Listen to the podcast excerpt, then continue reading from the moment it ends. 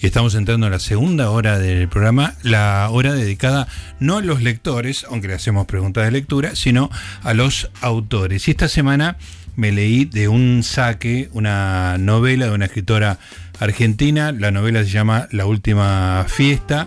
La escritora es Ángeles Salvador que ya había llamado la atención en 2017 con el papel preponderante del oxígeno y ahora sale con una novela muy apasionante, con una trama este, que tiene un componente de todo tipo, político, una clase social en particular, muy diferente a la clase social que aparecía en el papel preponderante del oxígeno, una fiesta, eh, un crimen, el mundo político. Hay un montón de mundos y hay como como ya lo hace de nuevo Ángeles, una escucha de una forma de hablar, de una forma de vivir que lo hace súper interesante y de todo esto queremos hablar con ella y ya la tenemos en línea. Ángeles, ¿cómo te va? Gustavo Noriga te saluda.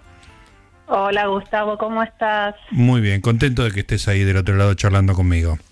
Ay, yo re contenta también que me hayas invitado. Qué bueno. Entonces terminemos el diálogo acá y no lo arruinemos. Sí, por favor. Un diálogo breve porque nos deja a nosotros muy contentos los dos. No, eh, Ángeles, escúchame, me interesan muchas cosas de, la, de esta novela que, que escribiste, que tiene una trama que es muy atractiva. Yo te diría que tiene como como la mezcla del mundo de los bestsellers, donde hay un misterio, y donde hay algo que sabes que va a pasar y no pasa hasta el final, y al mismo tiempo como una, una cosa de, literatura mucho más refinada, que es el oído a una conversación, la fragmentación de la información. Este, ¿Qué te propusiste vos hacer para, para llegar a la última fiesta? Bueno, nada, en principio era, bueno, escribir otra novela, eh, porque estaban, porque, bueno, era importante escribir una segunda novela, ¿no? Si no te quedas como en la primera y uno trata de meterle todo y, la segunda se hace complicada. Es que es, que es como más difícil. Porque vos en la primera tenías algo, digamos, que se venía acumulando y lo soltaste. Tuvo una muy buena recepción, eh, oxígeno, y ahora, claro, era demostrar que además de eso había más. Claro, sí, en una, en una época, me acuerdo, y, eh, el papel preponderante del oxígeno iba a salir con una editorial que tenía Santiago Liach. Él me decía, yo te edito la primera, pero la segunda depende de vos, eh, no te creas como que... Claro. Así que bueno, pero al final salí por Penguin, en este caso el sello es Lumen en la segunda, ¿no? Sí. Y nada, bueno, y yo lo que me, en principio, aparte de, hacer, escribir esa segunda novela, que era un desafío, para empezar como eso, a, crear una obra, ¿no? Claro, claro. Ojalá. Y eh, eh, en principio, por lo que yo, yo estaba decidida, era algo que justo acabas de decir cuando me presentabas, que era como sabía que no quería como eh, oponerme con la, como a la clase social de la, de, la novela anterior. Viste que era la, la, historia, contamos un poquito que para que la leyenda que es como la historia de una peluquera, que una chica que no tiene nada, en realidad en la infancia, una huérfana que se hace peluquera para ascender socialmente. Y siempre está como eh, y, los personajes que la rodean son no necesariamente eh, lumpenes, pero son eh, tacheros, este, gente que todo le sale mal, que tratan de, otros que tratan de grabar un disco y no les sale.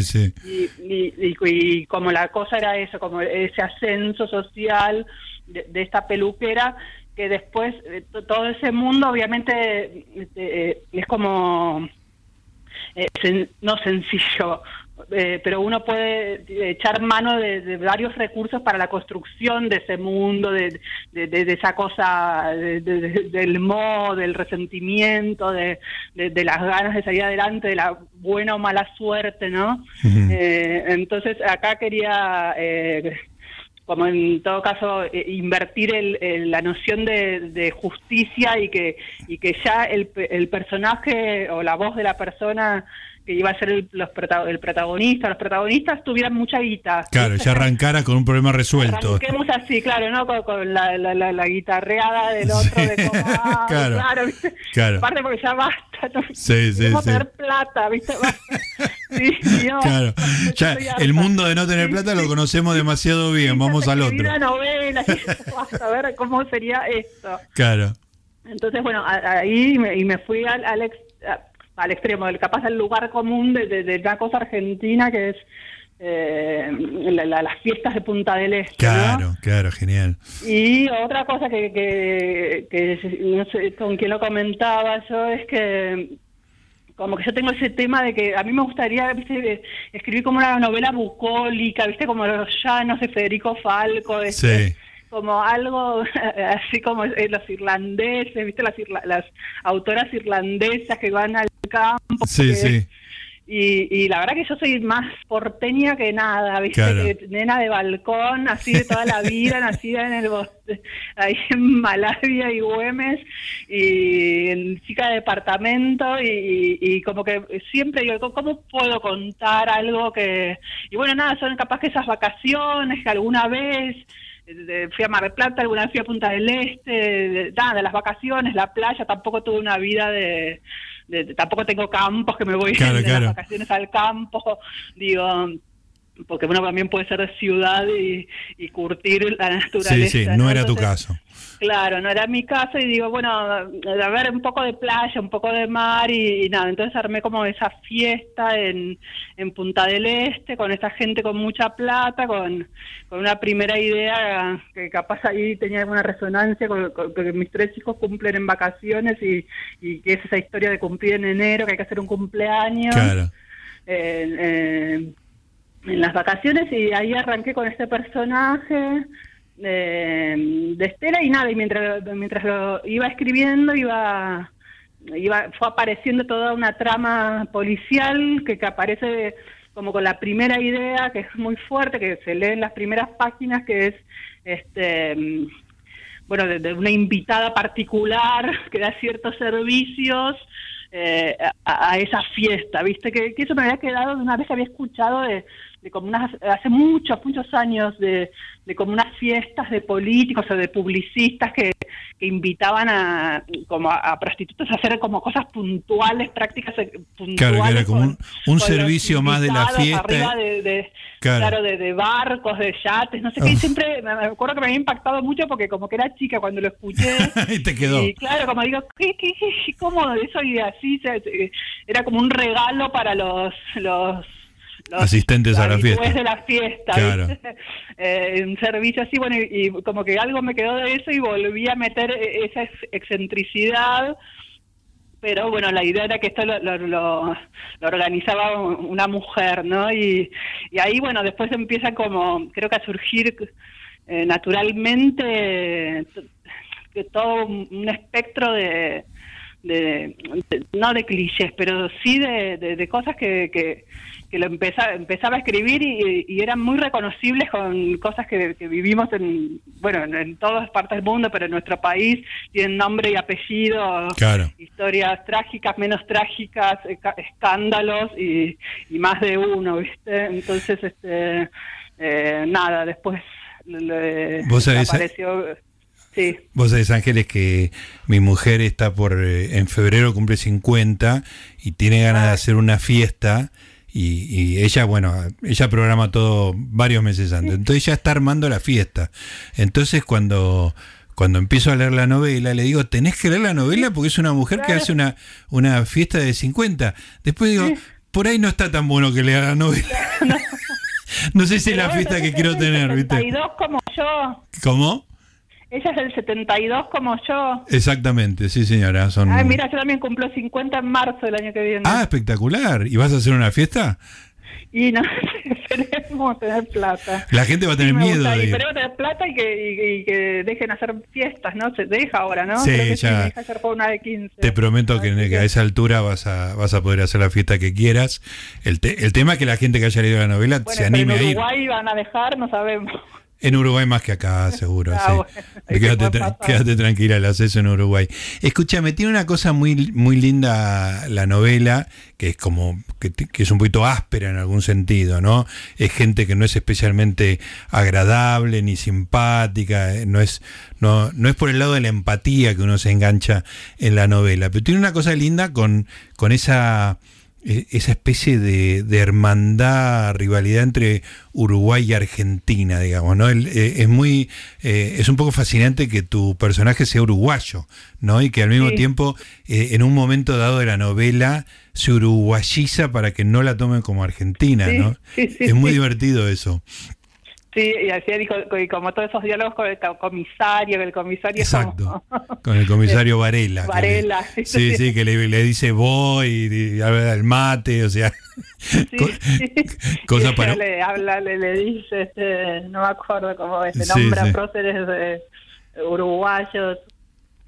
Sí, este, nada, qué sé yo, se daba un poco por sentado cuando empezás a, meter Punta del Este, y sí, me gustaba como que, que eh, me gusta como siempre, viste, hacer como esas pequeñas contradicciones o que estén corridos de, un poquito del estereotipo que sí. Ella va ella es parte de los argentinos que van a Punta del Este a hacer fiestas, pero a la vez no, es una chica uruguaya de Montevideo que, que, se de casualidad o porque se, se, casa con un argentino, entonces eh, siempre está como ese doble componente. Y después bueno creo que, que que de, por sí como que, podía empezar a explorar eh, todo ese, ese opuesto, ¿viste? Todos esos eh, opuestos que generan siempre eh, eh Uruguay y Argentina y, y nada, inclusive, qué sé yo, esa idea como de, que pueden ser como más justos o más este, régulos en, Uruguay, la idea de la justicia, de la justicia uruguaya, que en una época era como que si tenías droga en Punta del Este te mataban, nunca más gente que les arruinaron la vida porque eh, y como esa idea, bueno, de acá justamente Guillermo y Estela con una impunidad tremenda haciendo lo que se les canta. Eh, y nada, y, qué sé yo, en un momento también pensaba, por ejemplo, ponerle título a, la novela Los turistas argentinos, como esa cosa medio molesta. Y después me gustaba en un punto más, eh, más literario, más de, de sí, del círculo literario, ese diálogo con, con un montón de autores que están escribiendo sobre Uruguay, ¿viste? Obviamente con la uruguaya de Mayral. Sí, sí, Mayral es, picó en punta con eso y con una cosa que era como muy distinta ¿viste? y era una uruguaya nada que ver con la otra uruguaya pero viste como dialogando con eso o sea la otra la novela de, Santiago Craig que también es como una una pareja de argentinos que, que, van a como una especie de cabo Polonio así a ver cómo va el matrimonio viste eh, esas cosas eh. claro es un lugar eh, literariamente interesante, ¿no? Uruguay como para hacer una novela argentina, ¿no? Porque es como una especie de refugio donde podés cambiar dólares, hacer un, fiestas distintas, es como, el otro es como nuestro patio trasero, pero al mismo tiempo mejor que nosotros, este, con esa idea y que después en, en la novela de Pedro y en la tuya eh, tampoco queda tan, tan claro que sea así, ¿no? Es, es interesante jugar con todo eso. Sí, sí, sí. Vos sabés que siempre pienso que la novela de Mayral, este, viste que se tradujo al inglés, a, ver películas, le fue muy bien a Pedro este, con eso. Pero ¿cómo le explicás al lector de Estados Unidos que el tipo tenía que ir a Uruguay a, a recibir plata que no podía recibir en su país? No, no. no, bueno, sí, es insólito, no, no sé cómo lo habrán resuelto. ¿Cómo resolvieron eso? Un anexo. Claro, un apéndice de ocho páginas, ¿viste? con las leyes, no, no sé, la verdad. Muy disparatado. Y otro, otro mundo que me que aparece en la novela Ángeles y que me resultó muy interesante como lo encaras es el mundo de la política. Este, ¿cómo, cómo, lo, ¿Cómo lo encaraste y qué nivel de conocimiento tenías antes de empezar a escribir la novela y después? No, eh, eh, bueno, el nivel de conocimiento antes y después es el mismo o peor, creo. Sabes menos ahora que antes. Sí, sí, sí. Pero, eh, no, nada, que yo soy una, persona informada o que, tengo amigos que, que, trabajan en política o amigos periodistas, este y, más. Este, y, y nada, qué sé yo, me me, gustaba como, no sé, también amigos que fueron funcionarios o que son funcionarios también. Eh, y nada, el, nivel de conocimiento, que creo que tiene cualquiera está medianamente informado. No especialmente informado, digamos. El, que tengo yo, por ejemplo, decir algo. No, bueno, el tuyo es superlativo. Cállate, ¿qué decís? bueno, sí. Este, eh, no, no, no, no, un poquito nada, qué sé yo, tengo conocimiento político, pero no tengo el, eh, sé quiénes son todas las figuritas, sé todo lo que está pasando, pero pero también me harta bastante, ¿eh? a mí me harta mucho, mucho, y también soy como saturada, mi pareja es periodista, y sabes como eh, a mí un poco me, como me, me, abruma y, y, prefiero la ficción, pero a la vez como que no pude deshacerme de de, todo eso y me gustaba como, no sé, no parodiarlos, porque justamente era lo que mm, me preguntaban, porque creo que para, para una nota, decía, ¿cómo, ¿cómo hiciste para no para no, no tomar como con cliché a los políticos. Que a, la, a la vez me atraen esos personajes, no me parecen, viste, que son la peor y los peores tarados del mundo o, los o que no saben nada, no, es como una cosa de antipolítica, sino al, revés. Este, em, que, son personajes como que, con una aspiración de políticos aspiracionales algunos y con una ambición muy fuerte que, y que hacen todo esto que, que hacen este como en esta novela para, eh, y que sale mal, bueno, en, este, en, algunos puntos sale mal, pero después me gustaba como... Eh, ahí viste como un y después bueno también obviamente que eso también que, que como casi muchos muchos no todos pero muchos de los que somos escritores tal vez hemos trabajado también de ghostwriters ah claro. y ese tipo de cosas este eso como resonaba muy bien en mí, o también en el mundo de los asesores, mm, de, todo eso, es como que resonaba bastante en mí y, nada, ahí me gustaba como esa idea del personaje ese de, de, ese súper político, el color, más, más esos trillizos que son como una especie de, gestores culturales. Qué idea esa de los trillizos, por favor. Muy genial. Bueno, hay que decir a la gente que muy importante en la trama son trillizos, ¿no? Trillizos, pero no bebés, grandes, gente grande, este, que está metida en política, que hacen operaciones, y son trillizos, es como, tiene como una especie de, de cosa de comedia, pero eh, sin hacer hincapié en, la comedia, digamos, ¿no? Simplemente el solo dato ya lo, lo pone en un lugar interesante. Vos sabés que eh, justamente te preguntaba lo del mundo de la política, porque justamente como no era cliché, y pues yo tampoco sé cómo es ese mundo exactamente, digamos, cómo sería el mundo de, color. Este, Exactamente, pero, pero, lo compré totalmente, justamente porque no era cliché, porque era un poquito más complejo, y pensé, ¿y esta chica de dónde los conoce tanto, no? Y nada, es literatura. Sí, sí, es literatura, qué sé yo, algunas cosas, conozco algunos momentos, hay como, hay viste una, una escena ahí que es que están en Pizza Cero. Sí. Y, nada, ahí fue una vez que veníamos de, de, una charla en, en, la Biblioteca Nacional bajamos y no sabíamos para hacer tiempo, qué sé yo, bajamos, terminamos en Pizza Cero y realmente empezaron a bajar cada personaje de, ese VIP y era una, una un auto en el medio del coso y, y, estaban, este, pero gente, eso, muy, muy, de, nivel muy alto de la política nacional, tomándose un café, viste, y ahí, ahí como lo miré con mucha extrañeza, pero son cosas que tal vez, bueno, me pasan por, por no sé por qué pero sí, fue todo, es literatura también y, nada, sé Ángeles, me da la sensación de, bueno, me da la sensación, no, ya es una evaluación con las dos novelas, que tenés mucho oído, oído para los diálogos y cómo habla determinado tipo de personas eh, en dos estratos muy, muy diferentes como son los dos de la novela. ¿Tomás notas cuando vas por, por la vida? ¿Tomás un taxi, un, colectivo? ¿Escuchás cosas raras y las anotás? ¿O, o, simplemente las vas incorporando a, lo que sos vos? No, la verdad que no, no tomo notas de nada. Eh, no sé, lo, voy incorporando, no sé cómo. eh, no, no, no sé, me, gusta como, a mí algo, no sé si esto que decís lo decís con respecto a los diálogos.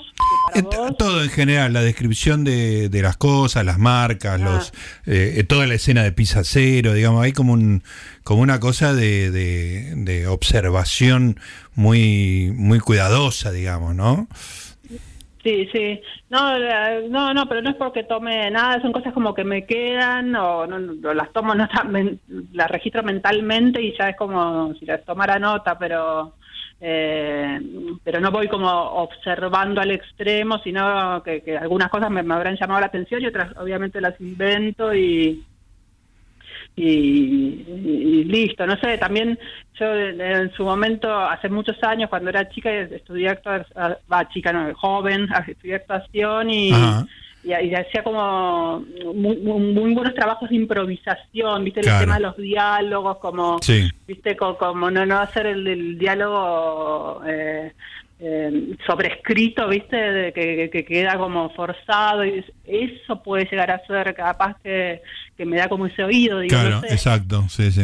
Lo que yo detecto en tu escritura tiene algo de, esa, de ese nivel de, de percepción. Escúchame, Ángeles, estamos hablando con Ángeles Salvador, La Última Fiesta es su segunda novela. Ángeles, eh, ¿cómo, cómo, cómo es la rutina de escribir una, una novela? Eso es algo que para mí es tan inalcanzable como construir un puente. Me parece mágico que alguien escriba una cosa tan monumental, con, una arquitectura tan compleja como es la de una novela. ¿Cómo, cómo eh, escribís todos los días metódicamente? ¿Tenés un PowerPoint que te va indicando las líneas de tiempo de las cosas? ¿Cómo se hace? No, en, en realidad en mi caso no, no. primero que escribo cuando tardé tardo tardé bastante igual también con esta porque cuando terminó el papel preponderante yo tenía como casi al 2018 firmé contrato para para la segunda novela y tardé bastante tenía como las primeras partes y como que me bloqueo mucho yo mm y de repente me agarran como unos impulsos y, es un gran esfuerzo, eso es como construir un puente, te digo que es un gran esfuerzo de decir, bueno, tengo que terminarlo de esto y tengo que seguir y capaz escribo un párrafo eh, que ni sé para dónde voy a ir y después eh, no, tengo un PowerPoint, pero sí eh, trabajo el, el doc, sería el Word, no es Word, pero es en, Google Doc, el documento, eh, como que voy como armando tal vez este títulos, títulos de, de, las situaciones, entonces eso moviendo mucho de lugares y releyendo mucho, como creo que si puedo pensar en algún método es como eh, dejarlo estar y volver a leerlo todo. Y volver a leerlo, volver a leerlo y, y sobreescribirlo y, después ir eh, ligando las partes y viendo las escenas que me faltan, como si fuera un guion, ¿no? Claro. Eh, las escenas que me faltan y hacia, y hacia dónde voy. Y una vez Sí, como no, tengo la estructura, no, no tuve la estructura de un policial armado a la perfección, eh, había momentos en que en medio de la escritura este, pensaba, pero ¿quién cometió este crimen? ¿Quién es? yo misma lo sé, era como desesperante. Eh, pero si soy yo la que lo puedo decir y no lo, estoy, y no lo sé. Qué genial. claro, y... Me hace acordar, este creo que fue en el Halcón Maltés que le escriben, cuando hacen el guion para la película, le escriben un. El halcón maltente, ¿quién es? ¿De Chandler o de Hammett? Estoy perdido. Bueno, a, a, Hammett, ponerle que le escribieron para preguntarle quién había matado a. Porque leen el libro y no se dan cuenta quién mató a Fulano. ¿no? Entonces le manda un telegrama de Hollywood, ¿viste? A, a, Hammett. Este, y Hammett contesta: No tengo la menor idea. Sí, sí, sí es buenísimo, ¿no? Esa libertad me parece extraordinaria. Claro, bueno, a mí ayer también una, amiga me escribe algo con respecto a la mucama. Sí. Yo digo, ¿qué sé? Le digo que tanto, y si no le digo que sí a ella y a otros Le decís otra cosa distinta, claro. claro sí, sí. Genial, la vida la vida de, lo, de las novelas, ¿no? La vida propia que le escapa a la autor. Pero bueno, después la verdad que obviamente la, novela anterior no tenía nada de policial y, no, yo una cosa de las que me quejaba, digo, ¿por qué me metí a ser un policial? ¿Por qué me metí a hacer como una cosa? Era como desesperante. Tengo que justificar todo ahora, claro. Claro, sí, sí, sí, tengo que cerrar todo. Y, y también una de las cosas que que, que, cuando no me cerraban o no me justificaban las cosas, yo digo, bueno, y puede ser, eh, ¿por qué no? acá tenemos el caso García Balsunce, el caso Nisman, que, que nunca se, viste que uno ve los documentales y te desesperas, que yo creo que, que pago por saber qué, qué pasó. Totalmente con García Belsunce, ponele, ¿viste? Sí, sí, sí, tal cual. Bueno, y puede ser que nunca se sepa, y en este caso también puede ser que nunca se sepa. Claro, si no sabemos quién... O, que también sean falsas acusaciones, que no sabemos si hay justicia o no, y que es como lo que sucede, ¿viste? Que, que digo, es una pena, porque acá que es ficción podrían decirme perfecto con cierre, con moño, con todo, todo el, el hecho, el la escena del crimen y, cómo fue tal cual, pero bueno, tal vez no. Claro, este, si, si no sabemos bien qué pasó con María Marta, ¿por qué vos te vas a hacer cargo de este episodio, no? Claro, claro, sí, sí. Está muy bien. Bueno, Ángel, un placer charlar eh, con vos, no la arruinamos, así que estoy muy contento. Y bueno, y ahora la tercera novela. Sí, sí, hay que ver ahora en eh, que, tengo que elegir otra clase social. ¿En qué, ¿en qué quilombo te metes ahora? Sí, sí, sí. bueno, muchas gracias, Gustavo. Te va a salir muy bien. Eh, te mando un beso y muchas gracias a vos. Un beso, chao. Ahí estaba Ángeles Salvador, eh, escritora, autora de La Última Fiesta, una novela súper entretenida, brillante la descripción de la clase social y con un, oído para, para, para, percibir clases sociales, situaciones, diálogos, realmente muy interesante. Una escritora argentina, Ángeles Salvador.